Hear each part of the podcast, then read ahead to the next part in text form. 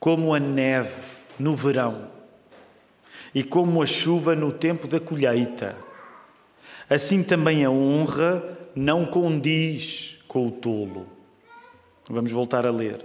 Como a neve no verão e como a chuva no tempo da colheita, assim também a honra não condiz com o tolo.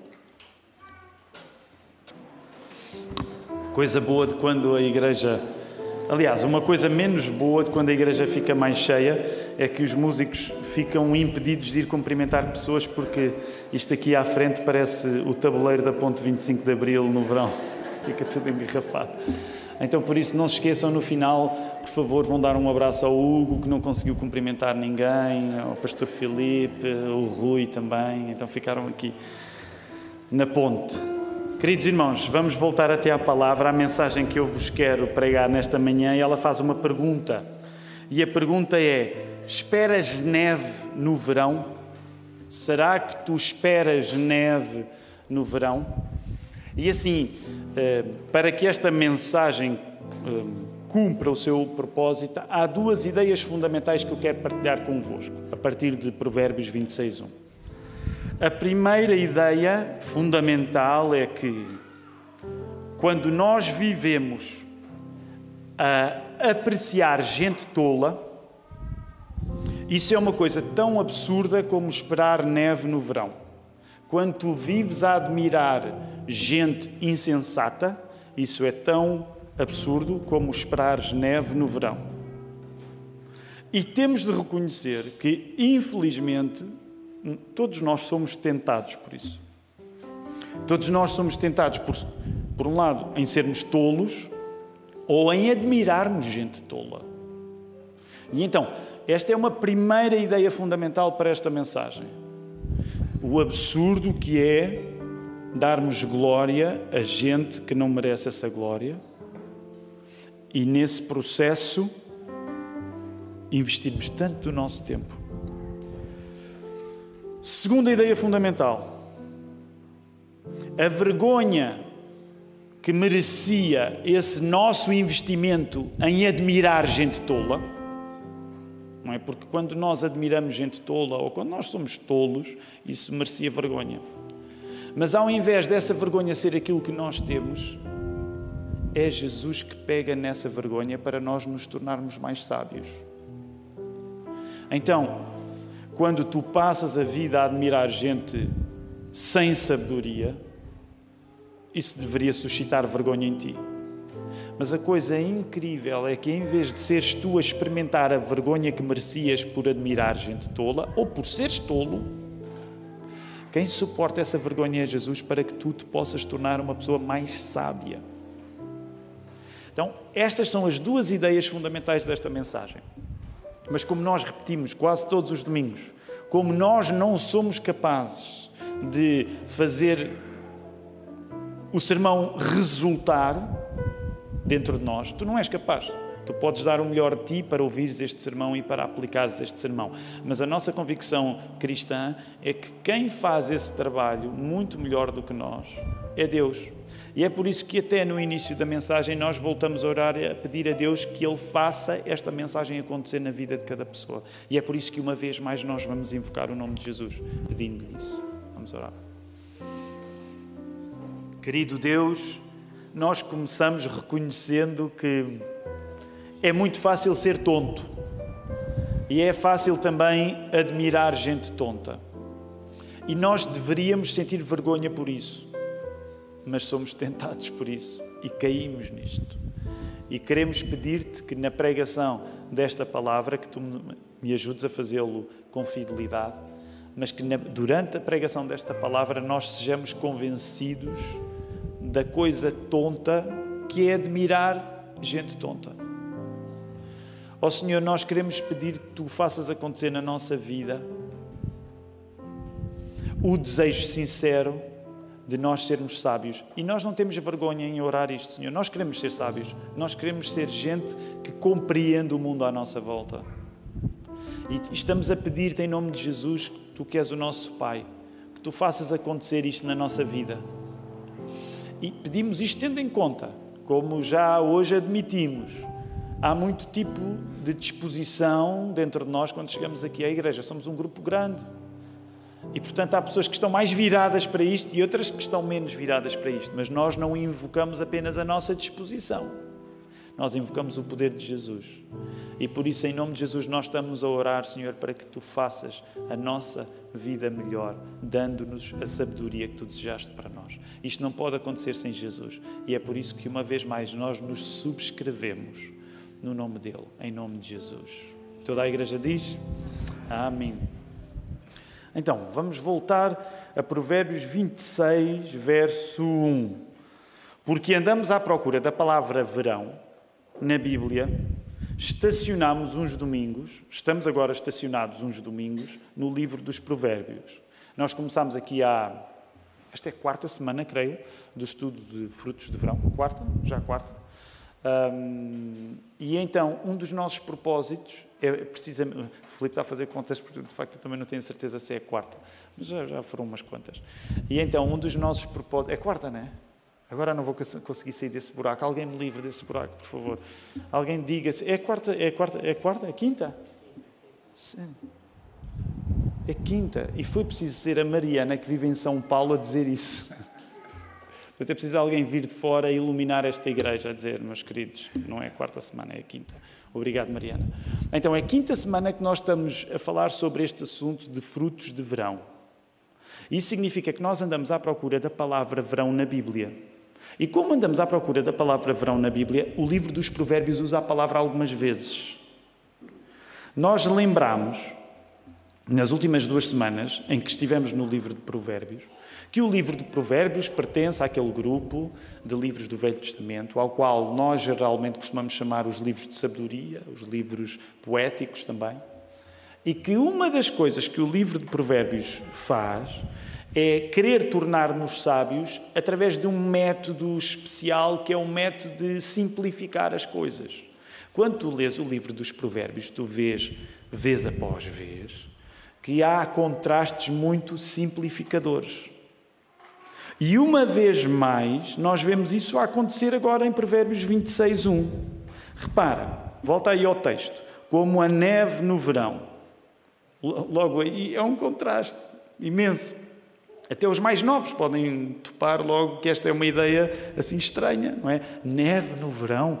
Geralmente não neva no verão. Então, é este, este contraste imenso que o livro de Provérbios está a estabelecer. Como a neve no verão, o que é que, como a neve no verão, como a chuva na colheita, e já vamos ver um pouco mais do contexto, assim a honra não condiz com o tolo. Portanto, quando tu lês Provérbios 26, 1, uma vez mais voltas a lembrar-te o método que o livro de Provérbios usa, que é simplificando, usar contrastes e neste caso, o contraste de duas coisas que não combinam. Da mesma maneira que não condiz neve no verão, chuva na colheita, não condiz o tolo, o insensato, depende da tradução que estiveres a usar, com a honra. Não condiz. Isto não faz sentido. E o livro de Provérbios, então, quer precisamente que nós compreendamos isto. Se é óbvio que a neve não combina com o verão, glória não combina com a pessoa que é tola constata este provérbio usando esta dicotomia. Agora, façamos algum contexto rápido. E não será uma surpresa para nós, porque todos nós temos uma ideia, de uma maneira ou de outra, acerca do Médio Oriente e acerca das estações do Médio Oriente e no tempo, na, na, meteorologia do Médio Oriente. Na terra da Bíblia, que hoje geralmente se chama Palestina, os grãos, só para termos ideia aqui do contexto, a agricultura, como é que a coisa era feita naquele tempo. Os grãos eram colhidos de meados de abril até meados de julho. De meados de abril até meados de julho, os grãos eram colhidos. Geralmente a cevada primeiro e o trigo algumas semanas depois. Raramente chove na Palestina entre junho a setembro. Raramente chove lá entre junho e setembro. Logo, quando tu lês o verso, não é difícil topar uma, um jogo irónico. Tu deves esperar que uma pessoa sem sensatez adquira honra com a mesma probabilidade com que vai nevar no verão. Tu deves esperar que uma pessoa sem sensatez adquira honra com a mesma probabilidade que vai chover em Israel entre junho e setembro. Como agora se diz nos filmes americanos, não é? It's not gonna happen. Não vai acontecer. É isso que o provérbio te está a dizer de uma maneira bem simples. Não vai acontecer. Não vai acontecer o tolo ter honra. Agora, para que este texto surta o efeito que o livro de Provérbios quer que ele surta em nós, interessa aprofundar duas coisas aqui hoje.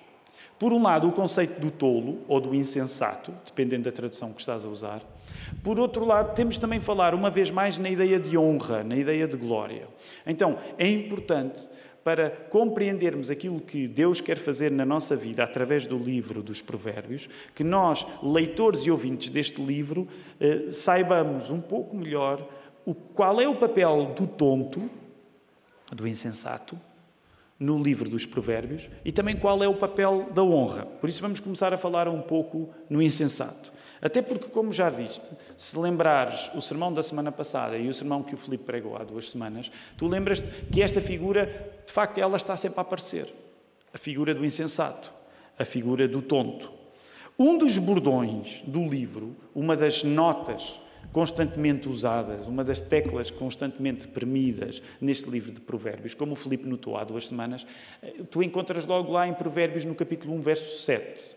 Ainda na quinta-feira passada nós estivemos a falar acerca disso. Não se esqueçam, como o Mark já anunciou, se tu tens alguma pergunta, envia, porque a quinta-feira é o dia em que nós voltamos a, a digerir a palavra que a mensagem foi para nós.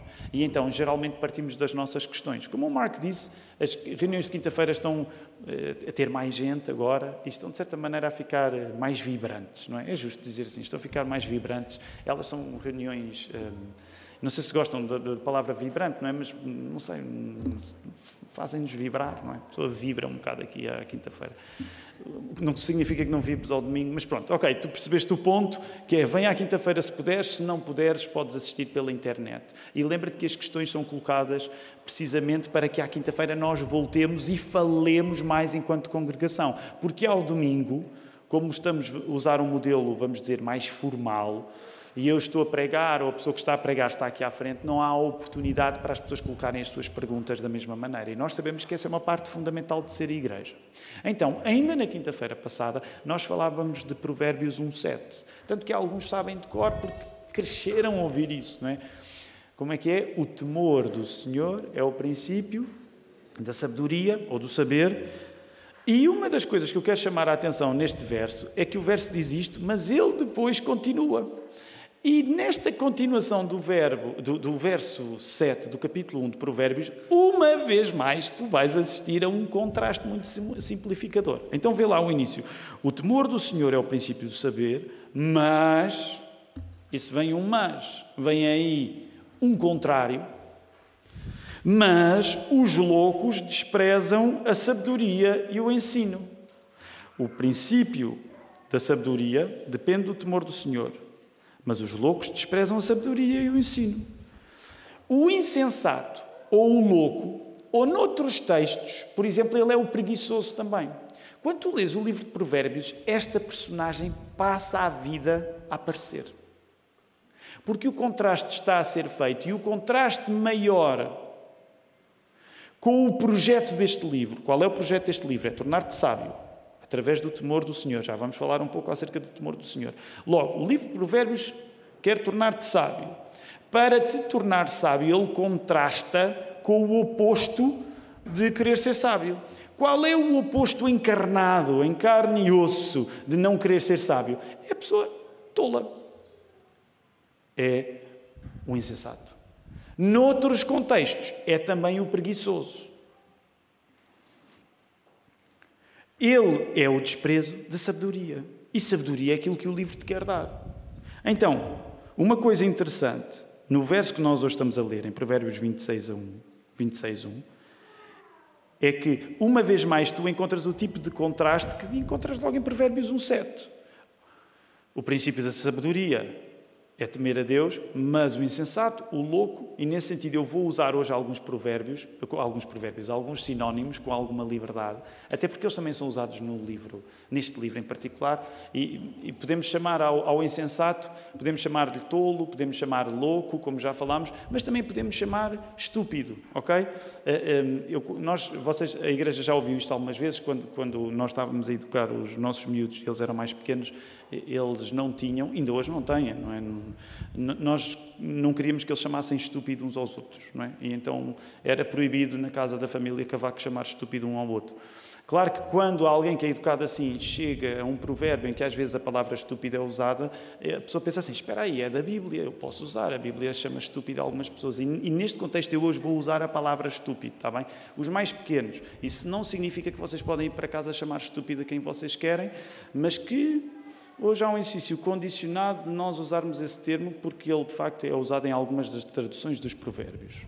Então, o que é o contrário do que o livro quer fazer na tua vida? O livro de provérbios na tua vida quer tornar-te sábio. O que é o contrário de ser sábio? É desprezar a sabedoria. E isso é ser insensato, isso é ser louco, isso é ser preguiçoso, isso é ser estúpido, isso é ser parvo, isso é ser burro e por aí fora é melhor parar. É? Mas há uns quantos sinónimos que nós podemos aplicar. Tudo isso encaixa no conjunto que aqui está. Olha para Provérbios 26.1. Uma das coisas que o, ver, que, que o verso 26, o verso 1 do capítulo 26 está a dizer é que entre várias tragédias que acontecem com o insensato, com a pessoa que não quer ser sábia, uma delas é que ele é excluído do circuito da honra. A honra não vai condizer com ele.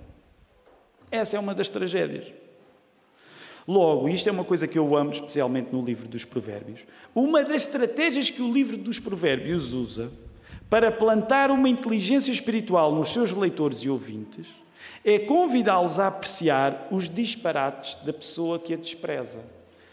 A frase está aí. Uma das estratégias que o livro dos Provérbios usa para plantar inteligência espiritual nos seus leitores e ouvintes é convidar os leitores e ouvintes a apreciar os disparates da pessoa que despreza, despreza essa mesma inteligência. Essa é uma das coisas divertidas quando tu lês o livro dos Provérbios. É que tu tens assim uma caução santa para poderes fazer pouco das pessoas que são parvas. Porque o livro dá-te liberdade cristã para isso.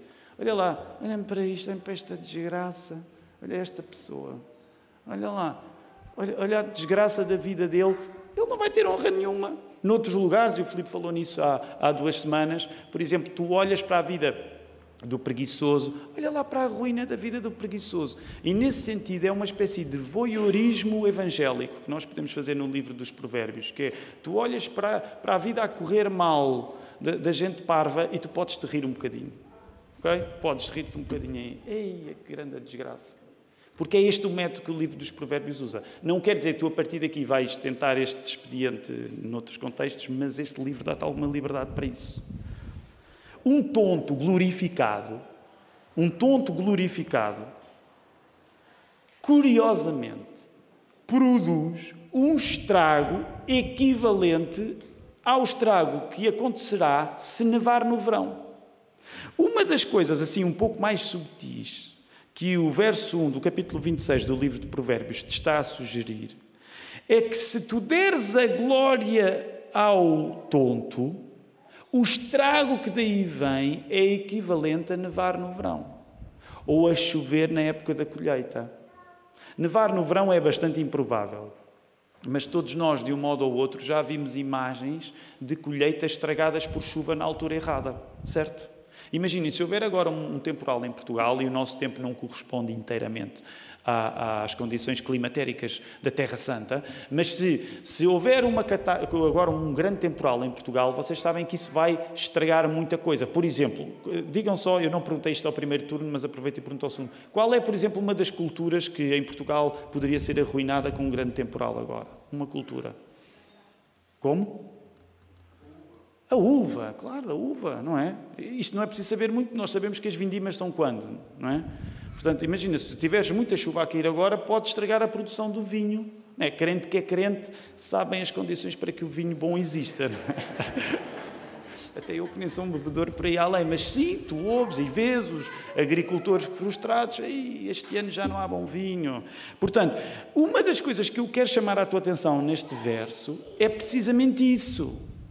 Se tu deres glória a uma pessoa tonta, se tu fores tonto e de alguma maneira fores glorificado, o estrago que daí vem é equivalente a nevar no verão ou uma colheita ser estragada por um temporal. Se tu vieres deste raciocínio, tu vais ter de concluir que hoje nós assistimos a uns quantos temporais. Nós hoje assistimos a umas estações bem invertidas e até catastróficas. Porquê? Porque o que não falta hoje em dia é gente doida a receber glória. Concordas? O que não falta no nosso dia a dia é gente doida a receber honra. Isso significa que tu vais ter um mundo onde há muita neve a cair no verão e há muita colheita a ser estragada, porque há muita gente que não merece honra e que está a recebê-la. Uma das coisas que nós temos de fazer quando ouvimos isto na palavra de Deus é fazer um exame e perguntar-nos a nós próprios: Ó oh Senhor,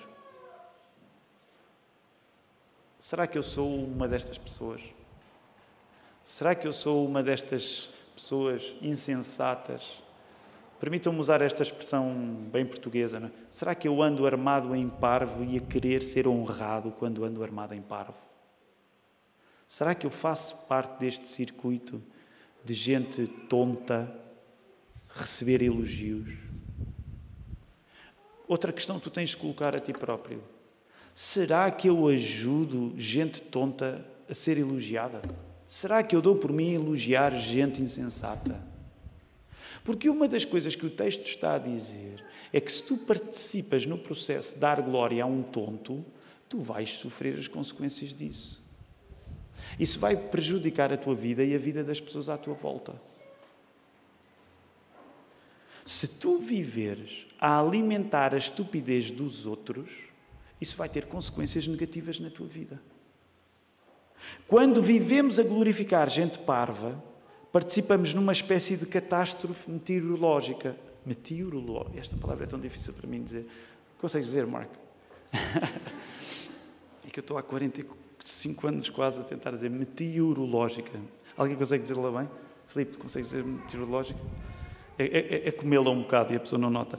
Quando nós vivemos a glorificar gente parva, participamos numa espécie de catástrofe meteorológica, disse a mal na mesma, que afeta a todos, diz este provérbio. Vou usar um sinónimo. Quando tu vives a glorificar gente parva, tu participas numa espécie de desastre natural, em que nevou no verão e a colheita ficou toda arrasada. É isso que aconteceu. Quando tu vives a alimentar o orgulho, a glória de gente insensata, tu estás a participar num processo que é uma catástrofe natural. Ok, falámos do insensato, do lugar do tolo, o que é que o tolo faz. Rapidamente vamos falar aqui na questão da honra. E isto dá-nos a oportunidade de visitarmos uma vez mais uma ideia que abriu a primeira mensagem de 2022. Sabem, eh, eh, já partilhei isto no, primeiro turno, não era propriamente uma intenção, mas curiosamente eu, acho que a primeira mensagem que foi pregada na Lapa, no, no, no, primeiro domingo de janeiro, não sei se se recordam, mas de facto é, é, ela tem tido alguma aplicação constante ao longo do ano. Nós, na altura, lemos Efésios, no capítulo 1, verso 12. O primeiro sermão da Lapa convidava-nos a nós querermos que 2022 servisse para que nós nos deslumbrássemos ativamente mais em Jesus. Lembram-se? Porquê? Porque Efésios 1,12 diz-nos que nós, como cristãos, devemos ser para o louvor da glória de Cristo. Lembram-se dessa ideia? E nós já noutras mensagens temos voltado algumas vezes a este sermão inaugural de 2022. E eu quero insistir nessa ideia, porque de facto, tu seres para a glória de Cristo significa que tu deves compreender o conceito de glória e de honra na Bíblia. Na altura eu partilhei contigo que nós devemos procurar ser pessoas com uma relação com a honra. Porquê? Porque crer em Jesus passa por experimentar da glória que Ele tem e que nos atinge quando nós somos salvos por Ele. Vou voltar a repetir esta ideia, ela está projetada aí também. Quando vivemos quando vive. Não, aliás, é próximo, exatamente. Procuramos ser pessoas com uma relação com a honra, porque crer em Jesus, crer em Jesus, passa por tu experimentares da glória que Ele tem e que te atinge quando tu és salvo por Ele. Usando a linguagem de Provérbios 26, 1, a honra é conveniente a nós. A honra deve condizer contigo. Porquê? Porque quando tu és salvo por Jesus, Jesus inclui-te nesse circuito de Ele ser glorificado ao ser o teu Senhor. Sabem, uma das coisas muito negativas que às vezes acontece é que eh, havia um grande autor, eh, o Chesterton, e ele, ele dizia que um dos grandes problemas é quando nós cultivamos a humildade no órgão errado. E às vezes nós cultivamos a humildade no sítio errado. E isso acontece connosco. Nós às vezes olhamos para estes textos em que se diz, assim, de uma maneira meio cósmica, que nós somos para a glória de Cristo, isto parece-nos tão do outro mundo que nós nos dissociamos disso. Ai, não, não, quem sou eu? Quem sou eu para integrar a glória? Não, não, não, a glória não é para mim. É óbvio que a glória não é para ti, porque a glória é para Cristo, mas o que eu te quero dizer é que quando tu acreditas em Cristo, tu és incluído na glória de Cristo. E nesse sentido, tu, com, tu comportas-te debaixo da ideia que a honra te diz respeito. Portanto, não dês uma de humilde nisto. Não ouças este verso e diga, ah, quem sou eu para, para dizer que tenho uma vida honrada? Não, a honra deve condizer contigo, como não condiz com o tolo. Logo, isso deve ser uma das coisas mais importantes que nós cultivamos na vida.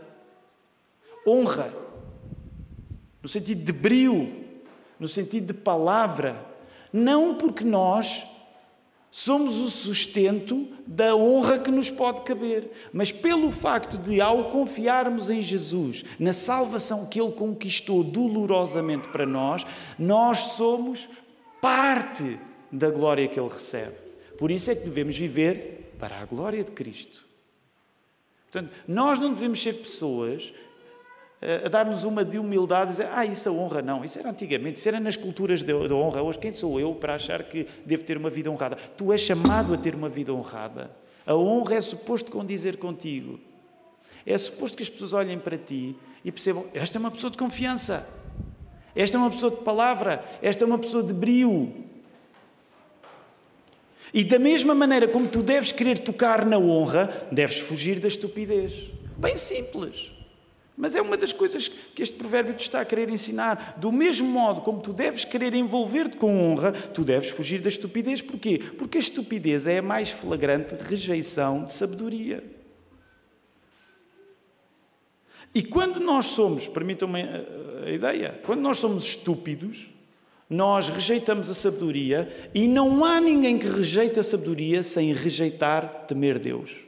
Porquê? Porque temer Deus é o princípio da sabedoria. Portanto, sempre que a pessoa é insensata, ela pode ter noção disso ou pode não ter, mas sempre que tu és insensato, tu rejeitas temer Deus. E por isso eu quero rapidamente ainda falar-te um pouco acerca desta ideia de temer Deus. Porque esta é uma das questões que, para quem cresce no meio evangélico, foi o meu caso. Esta é daquelas questões que questões que, que volta e meia, as pessoas, eu cresci a ouvir as discussões, então, mas o crente deve temer a Deus ou não deve temer a Deus?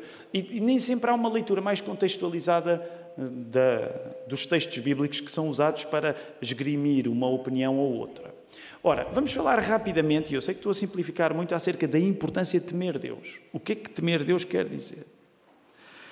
Uma vez mais, nós precisamos de reconhecer que sim, nós somos chamados a temer Deus. Agora, temer Deus não é ter medo de Deus, porque um dos textos que provavelmente alguns de vocês que cresceram na igreja já se estão a lembrar, é o texto da primeira carta de João, no capítulo 4, versos 18, quando João diz assim: No amor não existe o quê? No amor não existe medo. Antes, o perfeito amor lança fora o quê? O medo. Ora, o medo produz tormento, logo aquele que teme não é aperfeiçoado no amor. Há espaço bíblico para tu dizeres que sim, nós somos chamados a temer a Deus, mas que temer a Deus não pode ser isto que João está aqui a condenar. Portanto, nós não podemos ter uma relação com Deus de medo, de pânico. Até porque Deus para nós é quem? O que é que Deus é para nós? Deus é o nosso Pai. E se Deus é o nosso Pai, é verdade que nós somos chamados a respeitar o nosso Pai, esse é um dos mandamentos, mas não é nada bom quando o sentimento dominante que um filho tem é medo do pai.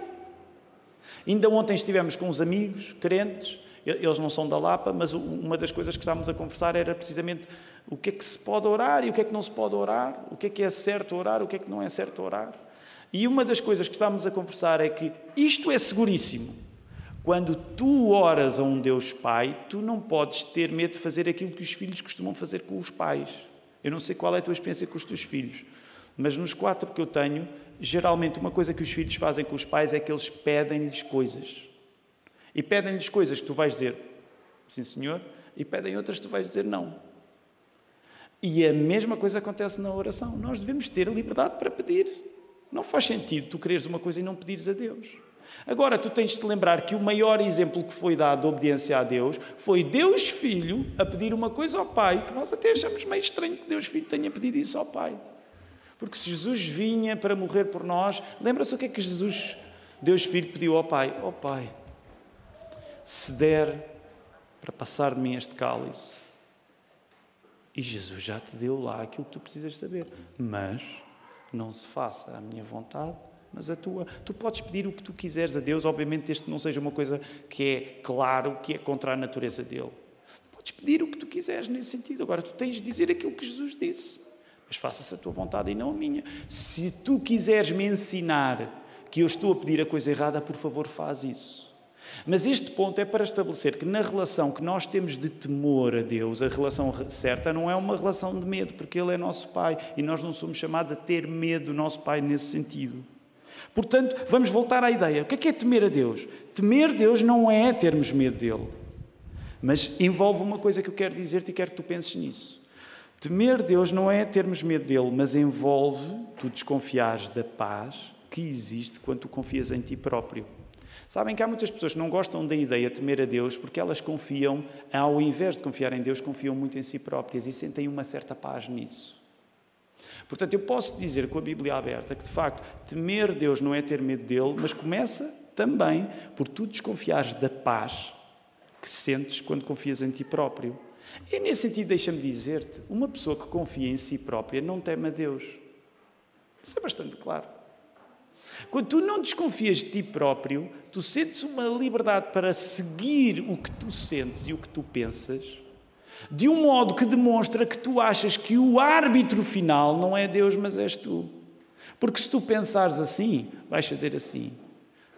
Se tu sentires assado, vais fazer assado. Isso só significa, só significa que tu estás a agir debaixo da ideia que o árbitro final são as tuas emoções ou os teus pensamentos. Quando uma pessoa confia muito em si, é óbvio que ela não confia em Deus, ela não teme a Deus. Porque a pessoa, quando teme a Deus, ela corre o risco constante de dizer: Eu posso estar enganado, eu posso estar a sentir a coisa errada, eu posso estar a pensar a coisa errada. Por isso é que, vez após vez, nós aqui na Lapa dizemos esta lenga-lenga. Não percas um dos privilégios de ser cristão. Um dos privilégios de ser cristão é tu seres a pessoa que mais desconfia de ti próprio. Não deixes para o teu amigo que vai falar nas tuas costas e dizer coisas que não diz à tua frente, que é ele desconfiar de ti. Ou ter opiniões acerca de ti que te parecem um pouco negativas e que se calhar tu nem sabes, porque o teu amigo não te diz tudo aquilo que ele pensa acerca de ti. Lamento, mas ainda não disse, ele não disse tudo o que pensa. Pode ter dito algumas coisas. Ou nem deixes para o teu inimigo o privilégio dele ser a pessoa que pior pensa de ti. Tu, como cristão, tens o privilégio de ser a pessoa que pior pensa de ti. E isso é uma benção. Para quando alguém vier querer desmascarar, tu riste na cara da pessoa. Estás-me a desmascarar do quê? Eu sei bem o que eu sou. E se tu passares a vida a admitir os teus erros, corres muito menos riscos de alguém vir e desmascarar-te, porque desmascarar-te é aquilo que tu fazes no dia a dia, reconhecendo os teus erros. Portanto, o privilégio de tu desconfiares de ti é das maiores bênçãos que um cristão pode ter. E é tão tonto, tão estúpido, que eu vejo tantos cristãos, eu próprio sou tentado por isso, eu vejo tantos cristãos que a coisa que eles querem mais é provar que são sábios. E eu penso, não, esta pessoa percebeu isto tudo errado. O que ele deveria começar por fazer é provar que é estúpido. E a partir daí, então poderá haver alguma sabedoria. Se tu não começares por admitir a tua estupidez, a tua sabedoria é completamente artificial. Porque tu começaste a querer envolver-te com as pessoas partindo do princípio que és esperto. Isso é coisa menos esperta. Eu espero que isto não tenha ficado demasiado embrulhado, mas percebem o que é que estamos a dizer? O cristão é a primeira pessoa que coloca em causa as suas próprias conclusões, não no sentido de relativizar a sua fé, mas no sentido de ele saber que temer a Deus é não atribuir o papel de juiz aos teus pensamentos e às tuas emoções. E, portanto, uma pessoa que confia muito nas suas emoções, uma pessoa que confia muito nos seus pensamentos, é óbvio que ela não teme a Deus. A inteligência espiritual que o livro de Provérbios quer semear em ti, a inteligência espiritual de temer Deus, passa por saber que o amor de Deus tem sempre uma dimensão de correção. O próprio livro dos Provérbios nos ensina isso. Não precisas de abrir, mas Provérbios 3,12. Eu vou dar-te o início e tu até vais ser capaz de terminar o verso. Porque o Senhor repreende a quem? Oseia. O Senhor repreende a quem ama. Assim como o Pai, e a própria Bíblia que vai dar o exemplo óbvio, que já estivemos aqui a falar. Assim como o Pai repreende ao seu Filho. Logo, temer a Deus é saber que, precisamente porque Deus me ama, Ele me vai corrigir. Não quero fixar isto agora muito nos pais, mas deixem-me voltar a insistir nesta ideia porque ela é importante. Um dos projetos mais garantidos de tu odiares os teus filhos é não os corrigires. E tu podes ter bons sentimentos e bons pensamentos que vão justificar o facto de não corrigires os teus filhos. Mas eu quero dizer uma vez mais, com a Bíblia aberta, e não é o assunto principal deste sermão, eu quero dizer-te uma vez mais, com a Bíblia aberta, que se tu não corriges os teus filhos, tu estás a odiar os teus filhos. Porque o amor, para ser amor, pressupõe correção. Portanto, temer a Deus é saber que Deus nos ama, mas que isso não vai acontecer sem correção. A pessoa que faz do amor de Deus uma razão para não ser corrigida, a, a pessoa que faz do amor de Deus uma suspensão de ser avaliada, ela acredita tanto em Deus como um ateu acredita em Deus. Se a tua modalidade de acreditar em Deus é achar que Ele, por te amar, nunca te vai deixar num lugar desconfortável de seres corrigido por Ele, então tu acreditas tanto em Deus como um ateu acredita. Logo, um ponto final do sermão passa por assumir claramente que quando nós andamos à procura de uma vida boa, vida boa no sentido de com glória, com honra, sem temermos Deus, sabendo que o facto de Ele nos amar implica correção, nós andamos a contar com neve no verão. A frase está aí. Andarmos à procura de uma vida boa, com honra e glória, sem temermos a Deus, sabendo nós que temer a Deus é estar disposto à correção pelo facto de Ele nos amar, quando tu andas a querer uma vida assim, tu andas a querer neve no verão. E aí a pergunta faz-se automaticamente: tu andas a querer neve no verão? Tu andas a cair na estupidez de achar que a tua vida vai ser boa sem te expores à correção de Deus? É porque se tu não andas temendo a Deus, esperando que Ele te corrija, deixa-me dizer-te com a Bíblia aberta, tu andas à espera que hoje, num dia de hoje, comece a nevar. E deixa-me dizer, eu acho muito improvável que vá nevar neste verão. Eu sei que todos nós desejamos que isso acontecesse, mas provavelmente não vai acontecer. Agora, é dessa maneira absurda que nós vivemos, é dessa maneira absurda que nós vivemos quando não tememos a Deus quando não procuramos a sabedoria que Ele tem para nós, que não existe sem correção. Estás à espera que num dia de calor tórrido, como aqueles que nós estamos a viver, de repente comece a nevar. Estás à espera de um milagre absurdo destes. Repara, só para última referência de, de texto antes de encerrarmos. Repara que tu aí no capítulo 26, tu no verso 3, até tu tens uma saída de emergência. Eu vou-te dizer qual é a saída de emergência para o tolo. Porque há uma palavra de esperança. Olha aí, avança aí. Provérbios 26, 1 foi o que nós lemos. Olha aí o verso 3. O chicote é para o cavalo, o freio para o jumento e a vara para as costas do tolo. O livro de Provérbios é incrível, não é? Olha aí a esperança. O que o livro de Provérbios está a dizer, calma pessoal, os, os burros não fiquem já, os estúpidos não fiquem já desesperados. Eu trago aqui uma solução para vocês. Vocês vão apanhar tanta pancada que isso vai mudar. Eu sei que, dito assim, não é muito encorajador, mas a disciplina é a maneira de nós deixarmos de ser tão tontos. Agora repara porque é aqui que todos os sermões devem culminar, porque é sempre em Jesus. O que eu te quero dizer, e tu já estás a juntar as pontas, é que a disciplina que tu merecias não foste tu que a passaste. A disciplina que devia ter levado, permite-me dizer assim, eu sei que é desagradável, mas aquilo que o teu lombo deveria ter levado não foi sobre o teu lombo que ficou, foi sobre os lombos de Jesus. É por isso que nós temos esta cruz aqui à frente. Porque o, o, o, castigo que diz respeito às pessoas que deveriam ser envergonhadas por serem tontas, não somos nós que, os, que, o carregamos, foi Jesus que o carregou. O verdadeiro milagre não é tu pedires neve no verão. A verdadeira intervenção de Deus, o verdadeiro milagre, é que foi Cristo, sendo Deus, que se expôs à correção que era para ti e para mim, morrendo na cruz. O castigo por toda a estupidez que vamos fazendo ao longo da vida foi-lhe dado a Ele, para que nós pudéssemos ser recebidos na glória do Pai, na honra do Pai. Ele, Jesus, que era a sabedoria encarnada. E isso tu encontras em Colossenses 2,3. Cristo, em quem todos os tesouros da sabedoria e do conhecimento estão ocultos. Repara a nossa contradição tão lamentável. Tantas vezes nós negamos ao Criador a glória que nós andamos a dar a gente tola. E esse é um exame que só o Espírito Santo pode fazer no teu coração. Mas eu reconheço, essa é uma tentação para mim também, e não nego que hoje, por razões óbvias, um dos dispositivos mais eficazes de nós darmos honra a gente tola é pela internet. A quantidade de gente que, que nós seguimos, gente tão tola, e nós estamos ali a alimentar as vaidades, nós próprios a querer participar no processo de ser alguém reconhecido, e é tolice em cima de tolice. E em vez de estarmos a dar glória, honra ao Criador, estamos a dar oh, glória e honra a gente tola, e nós nem sequer temos a noção que só estamos a aumentar a desgraça deles e a nossa. Só estamos a aumentar a desgraça deles e a nossa.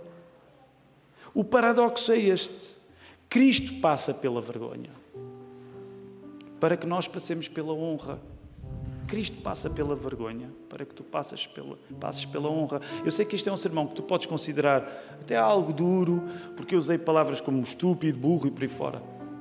Mas a verdade é que quando o Evangelho é pregado, em toda a sua inteireza, o plano que é dado para ti é um plano de arrependimento e de glória, tu participares na glória. Como é que se responde a isto?